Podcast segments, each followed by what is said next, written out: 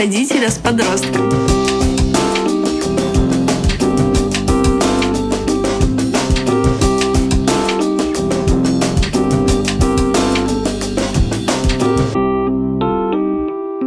Здравствуйте, дорогие наши слушатели. Всем привет. Это Анна Арданова, психолог и мама, и моя дочка Елена Арданова. И с вами сегодня эпизод 12 под странным названием «Начни, наконец, правильно питаться и выключи свет» нашего подкаста «Открытый разговор родителя с подростком».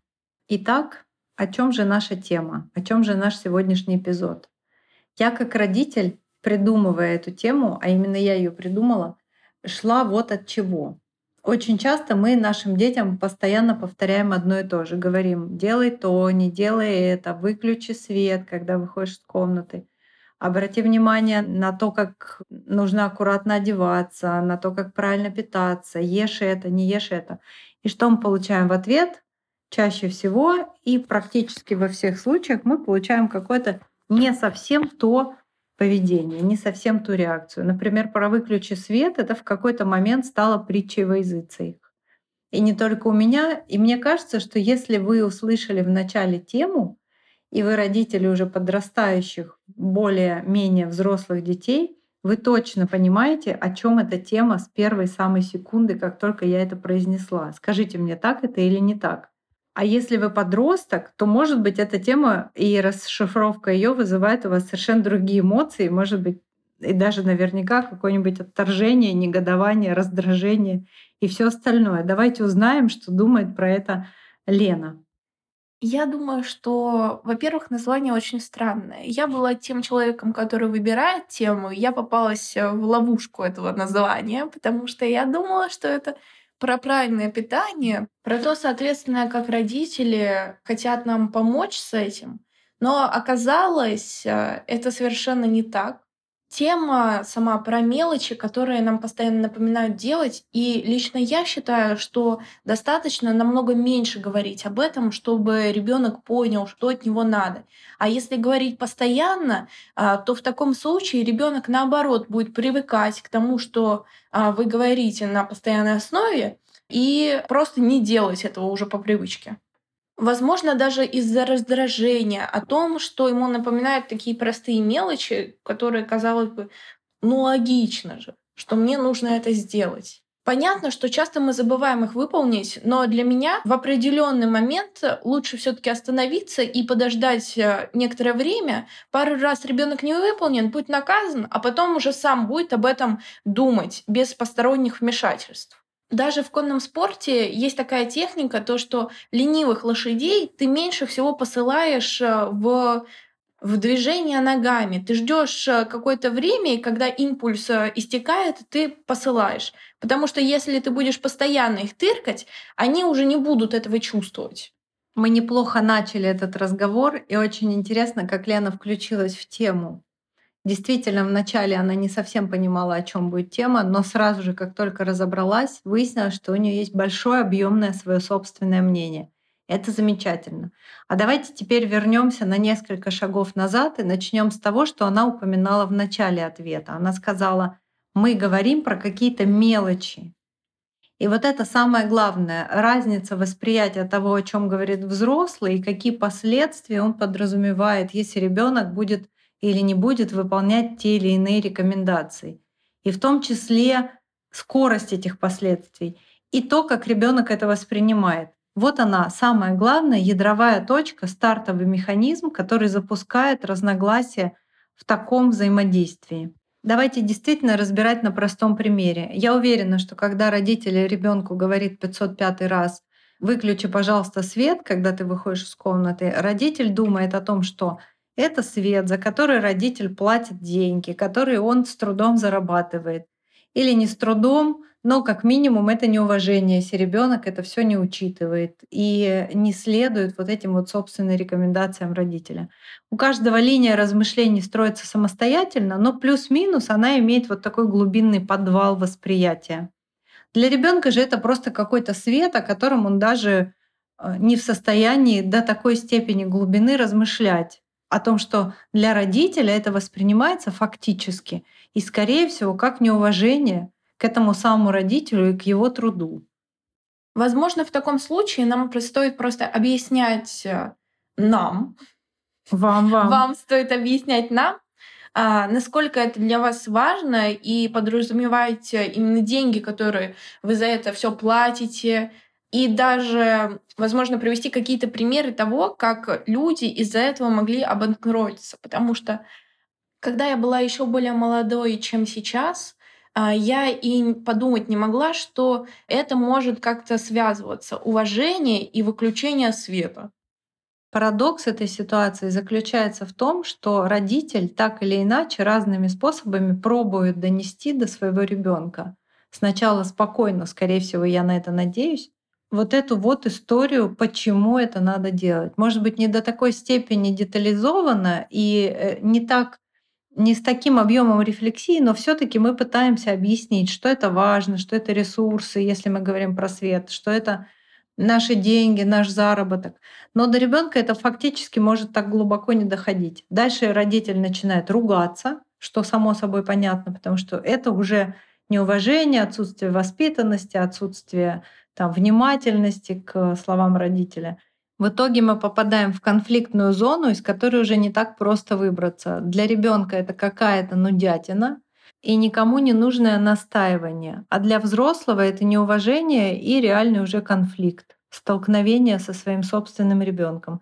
А на самом деле старт — это мелочь, когда одна сторона не слышит, а вторая не может объяснить, почему надо делать именно так. По-моему, из такой ситуации есть блестящий выход. Допустим, наглядно показать ребенку а, на примере с едой. Нет, я не говорю сейчас о том, что вы должны нахально отнять э, у ребенка возможность кушать. Я говорю о том, что вы можете объяснить ребенку таким образом, что вот, ты знаешь, я еду покупаю тоже на денежки, и а, свет у нас тоже на денежке. Прикинь, если бы у меня не было денежек, и ты бы все мои денежки потратил на свет, только не выключив его. Ты, мы бы не кушали уже, а? К тому же даже такие слова, как э, неуважение для ребенка звучат очень э, резко. Если вы будете э, применять их по отношению к ребенку, объясняя ему таким способом, насколько это неуважительно и резко для вас, то вы получите достаточно большой эффект в связи с такими словами. А какой именно эффект ты имеешь в виду? Ты имеешь в виду, что несимметричная реакция эмоциональная будет? Это будет раздражение, нежелание выключать свет? Это будет удивление и а, понимание то, что действительно такие эмоции может вызывать всего-то свет. А, а после этого ребенок, если он в достаточно уже э, не маленьком возрасте, ну не три годика, не пять, не семь, будет э, достаточно долго об этом размышлять и, скорее всего, примет вашу точку зрения и постарается это исправить в себе. А если он все-таки это не исправляет, вот мы кричим по поводу этого света, ругаемся, там хлопаем дверью, а ребенок все не делает и не делает, что тогда? А вам не надо кричать, ругаться и хлопать дверью. Вам надо сесть и объяснить ребенку вашу точку зрения насчет света. А после этого, если ребенок все так же не выполняет это, то, скорее всего, это уже из-за его возраста, что он просто не может, не успевает следить и спланировать а, такие вещи достаточно быстро для того, чтобы выполнить. И, скорее всего, корить себя за это в том же числе. И что же делать, спросите вы? А все сложно. Если честно, я и сама не совсем представляю, что нужно делать в таких ситуациях. Возможно, а, стоит прикрепить какие-нибудь записки прямо на лоб ребенку, чтобы когда он утром вставал в зеркале, он видел их и вспоминал об этом. Смотрите, как развивается инженерная мысль. Теперь мы точно знаем, что Лена будет делать, когда у нее родятся дети и по 505 разу не будут выключать свет. А она уже, использовав все методы борьбы с этими самыми нерадивыми, неуважающими ее оголтелыми детьми и подростками, не будет знать, что делать. Суперклей. Да, суперклей, лоб, табличка и все такое. Давайте разбираться, что говорит про это психология. Начнем с простого. Дорогие родители, всегда помните, что ребенок очень-очень любит вас и всегда старается, на самом деле старается сделать так, как вы ему говорите. Однако неожиданная новость, у него не всегда получается это сделать. И получается не всегда это сделать по нескольким разным причинам, о которых Лена в сущности уже упоминала в своей патетической речи про свет. Сейчас мы будем с этим разбираться. На простом примере «выключи свет», но также и на всех других примерах, дорогие родители, понимайте, что ребенок может просто на своем уровне развития услышать вас неверно. И та коммуникация, которую вы выстраиваете для того, чтобы ему объяснить что-то, должна абсолютно точно находиться на его возрастном уровне развития. Поверьте мне, я уже много раз упоминала, высшая нервная деятельность формируется медленно. И формирование высшей нервной деятельности в том числе сопряжено с этими самыми столкновениями с жизнью. Давайте разберем пример, который придумала Лена почти интуитивно. Давайте не будем давать нашему ребенку поесть для того, чтобы объяснить ему, сколько чего стоит, да, и для того, чтобы объяснить, сколько стоит свет. Действительно, поведенческие методы, которые приняты в американской психологии, например, очень неплохо работают на детей, на их формирование и воспитание. Но есть одно небольшое но. Дети, которые рождены в славянской и европейской парадигме, не любят такие методы управления и методы воздействия. Они кажутся им жестокими и агрессивными, сужающими, уничтожающими их границы. То есть наши дети, дети, рожденные в славянской культуре, считают, что все, что у них есть в доме, это точно так же их, как и их родителей. И поэтому забор у них чего-то из таких базовых ресурсов, как, например, попытка показать стоимость света на примере еды, будет восприниматься как ущемление границ. Нужно находить другие механизмы, другие методы воздействия на вашего ребенка. И к не только славянским детям нужно всегда искать другие методы. Мы, безусловно, даем рекомендации всем, кто нас слушает. Есть какие-то национальные, религиозные, культурные, традиционные отличия. Мы сейчас в это не пойдем. Мы разберем самые базовые, простые примеры, которые помогут вам простые элементарные вещи доносить до своих детей и не уходить в конфликтные зоны. Начнем с самого простого — фиксация внимания. Фиксация внимания — это подлавливание человека в момент, когда он это делает. И совместное действие вместе с ним. Конечно, очень было бы здорово, если бы этот процесс, фиксация внимания на тех вещах, которые вы хотели бы поменять, возникал на более ранних возрастных этапах, например, там, с 5, 6, 7 лет, когда ребенок уже в состоянии сам осуществлять минимальный контроль и планирование своих действий. И вслед за вашим помогающим действием, за фиксацией внимания совместной, он уже сможет фиксировать свое внимание самостоятельно. Если вы к более взрослому возрасту пришли к тем же самым результатам, то есть ваш подросток не выполняет простых действий, не фиксируется на них, попробуйте включить действительно способ с бумажками. Но бумажки, конечно, следует наклеивать не на лоб своему любимому ребенку, а на глаза, а на те места, к которым вы хотите привлечь его внимание и его там зафиксировать. Например, появление каких-то ярких бумажек, желательно с какими-то эмоционально вовлекающими картинками или еще чем-то, могут реально изменить ситуацию за несколько раз. Скажи мне, Лен, сработало бы это с тобой? Как ты думаешь? Я думаю, что со мной бы это сработало, потому что уже были такие случаи, когда были какие-то бумажки, но не в закреплении действий, подобных этому, а, а просто говоря, допустим, привлекающие мое внимание в холодильнике. Да, кстати, тема питания очень краеугольная и большая, и с ней можно действовать точно так же. Фиксируем внимание, проходим какой-то этап совместно с ребенком, проходим его несколько раз, в дальнейшем более-менее это закрепляется. Следующая история — это свой собственный пример. Следующая тактика, техника — это свой собственный пример. Сначала понаблюдайте за собой, насколько часто вы выключаете свет, вешаете свои брошенные вещи на вешалку, убираете носки, закрываете книжку, если вас там это раздражает, или правильно питаетесь, не наедаетесь на ночь. Если вы в этом вопросе молодец, то тогда уже можно своим собственным примером прямо еще раз проходить с ребенком сквозь эти моменты, говорить, дорогое мое чадо, смотри, я сейчас очень хочу поесть на ночь, но держусь, креплюсь и пью чай или горячую воду с чем-нибудь. Не знаю. Или я, например, не могу заснуть, когда смотрю в гаджет перед сном. Вот сейчас я работаю над тем, чтобы перестать его смотреть за 20 минут до ориентировочного сна. Можно преподнести вашему ребенку вашу выдержку как очень крутой элемент и подать это в игровой манере. Допустим, представить, что вы супергерой, которому нужно и важно прокачать этот навык для того, чтобы победить злодея. Да, и напомнить своему ребенку, что он ребенок супергероя. Тоже неплохо. Следующий психологический инструмент, который я для юмористического контекста называю торговля и дипломатия, называется преподнесение выгоды на языке возрастной психологии. Мы должны очень внимательно понаблюдать за своим ребенком и понять, в чем будет для него выгода. На самом деле его выгода не наша выгода от его поведения, такого или иного, а его выгода, если он будет так питаться, так укладываться спать, даже гасить свет. Здесь нужно включить очень много креатива, потому что никакой выгоды от выключения света, что нас часто раздражает по мелочам, у него может и не найтись. Но, в общем, поискать этот креатив и включить торговлю и дипломатию. Объяснить ребенку последовательно, постепенно, на каких-то живых примерах, что именно станет у него в жизни лучше, круче, появится больше возможностей, расширяющиеся границы, все что угодно, если он будет следовать вашим ценным указаниям. Подобные вещи внесут и большой вклад, чтобы ребенок больше размышлял о подобных действиях. Ты имеешь в виду, чтобы вовлекался и делал это самостоятельно, да?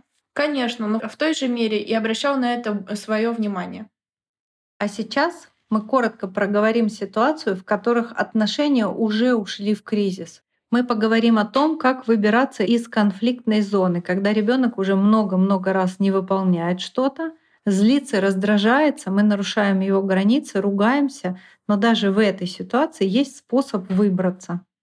Какой же? Здесь нам, взрослым, нужно собраться, мысленно собрать свои эмоции в кулак и начать вести себя, демонстрируя не оборонительное, активное общение. То есть в момент, когда вы натыкаетесь на очередной раз невыключенный свет, не ругаться, а высказать, выразить свое собственное к этому отношение, эмоциональное состояние. Например, вы открываете холодильник утром, видите, что торт опять наполовину съеден, и съелся он ночью.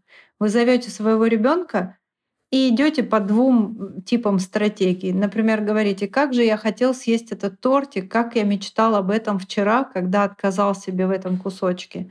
Я терпел вчера весь вечер и вот рассчитывал с утра им поживиться.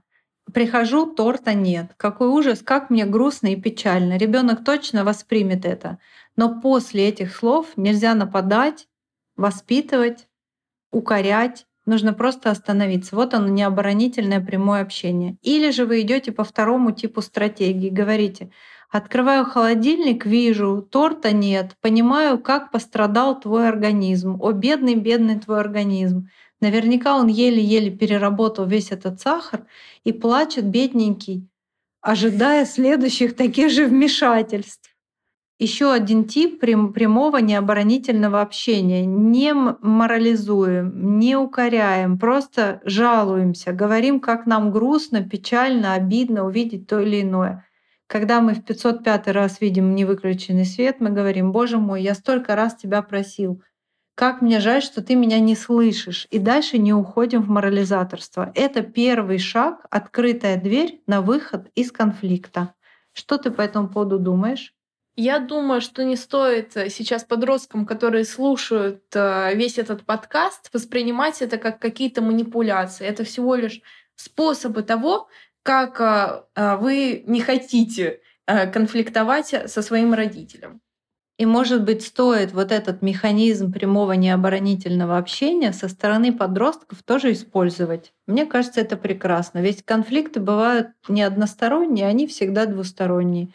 Друзья, давайте постепенно подводить итоги. А итоги у нас сегодня будут таковы. Если вы уже в кризисе и в конфликте, пробуйте прямое необоронительное общение с обеих сторон, как со стороны подростков, так и со стороны взрослых. А если вы все еще на этапе донесения до своего подростка или ребенка тех правил, норм, границ, особенностей и ваших личных просьб, старайтесь проходить через вот эти вот шаги Сначала привлечение внимания, фиксация внимания в моменте, потом пояснение прохождения с ним на своем примере тех или иных новых навыков, новых ограничений. И потом уже демонстрация его выгоды, торговля и дипломатия. Дорогие друзья, я надеюсь, этот подкаст, хотя с очень говорящим названием и с тяжелой темой, открыл для вас возможности, как это все урегулировать. Что скажешь, Лен? Я скажу всем пока и до новых встреч. Да, до новых встреч. Следующий выпуск, 13 эпизод, будет о традициях в семье и о том, зачем они нужны, зачем их соблюдать. Всем еще раз до свидания.